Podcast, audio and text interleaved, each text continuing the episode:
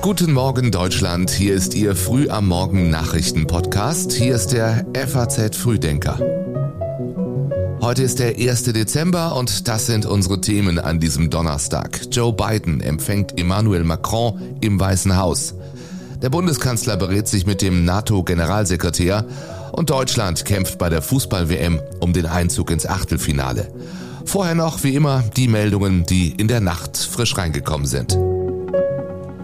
Friedrich Merz kritisiert eine schleppende Rückführung von Ausreisepflichtigen. Einwanderung sei nötig, so der CDU-Vorsitzende. Zugleich sollten aber mehr abgelehnte Asylbewerber des Landes verwiesen werden. Donald Trumps Steuerunterlagen sollen schon im Finanzministerium liegen. Nach jahrelangem Hickhack hat der ehemalige Präsident offenbar seine Steuererklärungen herausgerückt. Die Regierung wird sie aber wahrscheinlich nicht so bald öffentlich machen. Und Hollywood verfilmt das Leben von Bruce Lee. Oscar-Gewinner Ang Lee plant einen Film über das Leben der früh verstorbenen Kampfkunstlegende. Der Sohn des taiwanischen Regisseurs spielt die Hauptrolle. Sebastian Reuter hat die Texte für den Newsletter geschrieben. Ich bin Jan Malte Andresen und ich wünsche Ihnen einen guten Start in diesen Tag.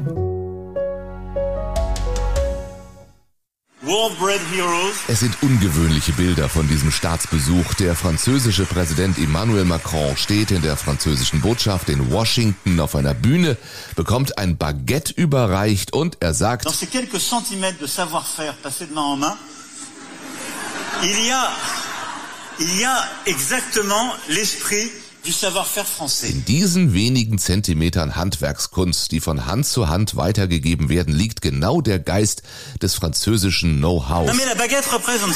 Er würdigt damit die Entscheidung der UNESCO, dem Baguette den Status eines Kulturerbes zu verleihen. Doch bei diesem Besuch geht es natürlich um viel, viel mehr. Erst einmal ist es ein mehrtägiger Staatsbesuch in den USA, Staatsbankett inklusive. Damit ist Emmanuel Macron der erste ausländische Gast, der von Joe Biden in dessen Amtszeit zu einem solchen Staatsbesuch eingeladen wurde. Diese Ehrerweisungen für Macron seien die Anerkennung für die einzigartige Führungsrolle des französischen Präsidenten auf dem europäischen Kontinent, heißt es aus den USA. Für Macron geht es offenbar auch darum, die Rolle Europas hervorzuheben. In der Nacht sagt er,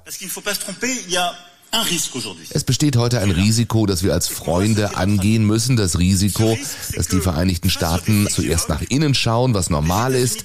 Wir tun das Gleiche. Dann schauen sie auf ihre Rivalität mit China und in gewisser Weise werden Europa und damit Frankreich zu einer ausgleichenden Variable.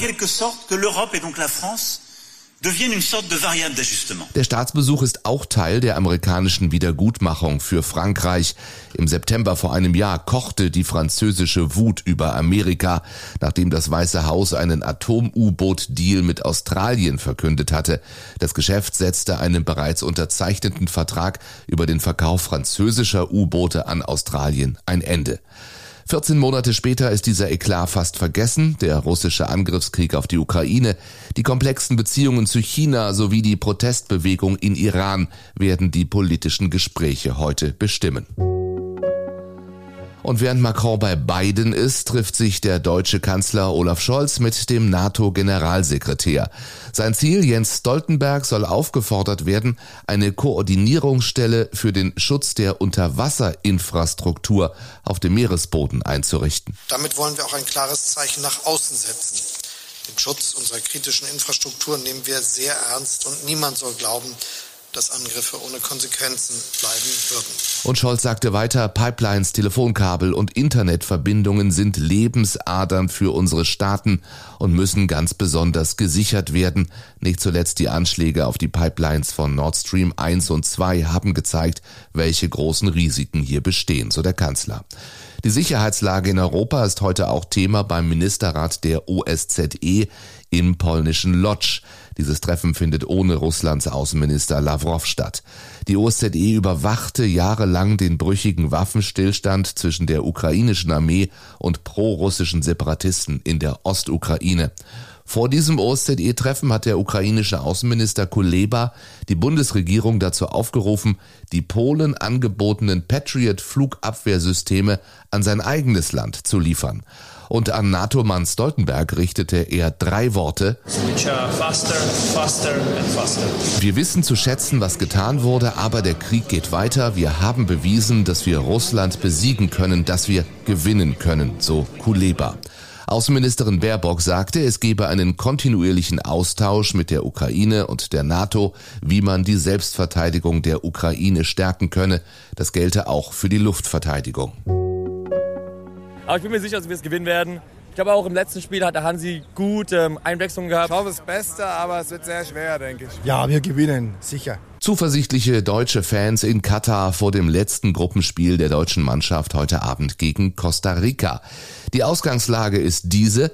Der deutschen Elf reicht auf jeden Fall ein Sieg mit zwei Toren Differenz, sofern das favorisierte Spanien gegen Japan gewinnt oder unentschieden spielt. Siegen dagegen die Japaner im Parallelspiel, da müssten die Deutschen mit mindestens acht Toren Unterschied gewinnen, um die vorzeitige Heimreise noch abzuwenden. Es wäre sehr vermessen, sehr respektlos auch äh, Costa Rica gegenüber, wenn wir davon ausgehen. Ähm, acht Tore zu schießen. Deswegen, wir sind froh, wenn wir, wenn wir das Spiel gewinnen. Und das, das ist unser Ziel. Sagt der Bundestrainer. Und auf die Frage, ob Niklas Füllkrug, der Torschütze aus dem Spanienspiel, von Anfang an spielt, sagt Hansi Flick gestern. Schöner Versuch, aber das werden wir morgen dann sehen. Dafür hat er offener über seine eigene Zukunft gesprochen. Auch wenn Deutschland heute aus der WM ausscheiden sollte, will Hansi Flick Bundestrainer bleiben, mindestens bis zur Heim-EM in zwei Jahren. Druck verspüre er nicht vom Spiel heute Abend. Was heißt Druck? Also in der Situation äh, zu sein, eine Weltmeisterschaft zu spielen, ist schon schön und klar haben wir natürlich auch den Anspruch, dass wir, dass wir ins Achtelfinale einziehen wollen. Aber dafür sind wir da. Aber wir spielen dieses Spiel, wir gehen das Spiel sehr seriös an, mit einer hohen Intensität und ähm, ja, was, was dann kommt, werden wir sehen, ob es dann gereicht hat am Ende. Und ähm, dann kann ich mir noch Gedanken machen, aber Druck verspüre ich überhaupt nicht. Anstoß ist um 20 Uhr zu sehen, gibt es das Spiel live im ersten und es wird natürlich kompetent begleitet im FAZ Live-Ticker. Nach jahrelangen Debatten stimmt der Bundestag heute über eine Ratifizierung des umstrittenen EU-Handelsabkommens mit Kanada ab. Dieses CETA-Abkommen ist zwar seit fünf Jahren in Kraft, allerdings nur in den Bereichen, für die allein die EU zuständig ist. Der Rest liegt auf Eis, bis die Ratifizierung abgeschlossen ist. In der EU fehlt noch die Zustimmung aus mehreren Staaten. Die Bundesregierung hatte sich zuletzt auf EU-Ebene für Nachbesserungen an diesem Abkommen stark gemacht, um missbräuchliche Anwendungen beim Investitionsschutz zu verhindern. In der Ampelkoalition hat zuletzt vor allem die FDP die Freihandelsbemühungen vorangetrieben. Fraktionsvize Köhler sagte der AfP, die Schaffung eines transatlantischen Wirtschaftsraums wäre die beste Antwort auf die ständigen Versuche autokratischer Regime, einen Keil in die westliche Wertegemeinschaft zu treiben. Der Wohnungsmangel in Deutschland verschärft sich. Eine neue Studie zeigt, besonders in den Großstädten gibt es kaum noch freie Wohnungen. Der Immobilienmarkt in einer Stadt oder einem Landkreis gilt als angespannt, wenn die Leerstandsquote unter zwei Prozent liegt. In München standen zum Jahreswechsel nur 0,2 Prozent der Wohnungen leer. In Frankfurt, Münster und Freiburg waren es 0,3 Prozent. Die freie Auswahl haben Wohnungssuchende dagegen in Pirmasens, Frankfurt an der Oder und in Chemnitz. Dort betrug die Leerstandsquote neun Prozent oder mehr, anders ausgedrückt, etwa jede elfte Wohnung in diesen Städten steht leer. Die Ampelkoalition hatte sich ja zum Ziel gesetzt, die Wohnungsknappheit in den Städten zu lindern. Allerdings geht der Trend in die entgegengesetzte Richtung. Die Zahl der Baugenehmigungen sank zuletzt und der Spitzenverband der Wohnungswirtschaft befürchtet, dass 70 Prozent aller geplanten Projekte komplett abgesagt oder auf längere Zeit verschoben werden.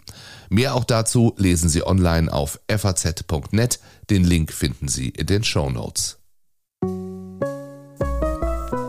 Soweit die Meldungen für heute. Es ist der 1. Dezember und deswegen gucken wir noch darauf, was sich in diesem Monat so alles ändert. Am 11. startet der Winterfahrplan der Bahn mit bis zu 4,9 Prozent höheren Ticketpreisen. Dafür sollen in den Zügen täglich 13.000 Sitzplätze mehr zur Verfügung stehen. Haushalte, die mit Gas oder Fernwärme versorgt werden, sollen ihren Dezemberabschlag erlassen bekommen Und nach zwei Jahren ohne Raketen- und Böllerverkauf wird Silvester in diesem Jahr wieder lauter und bunter.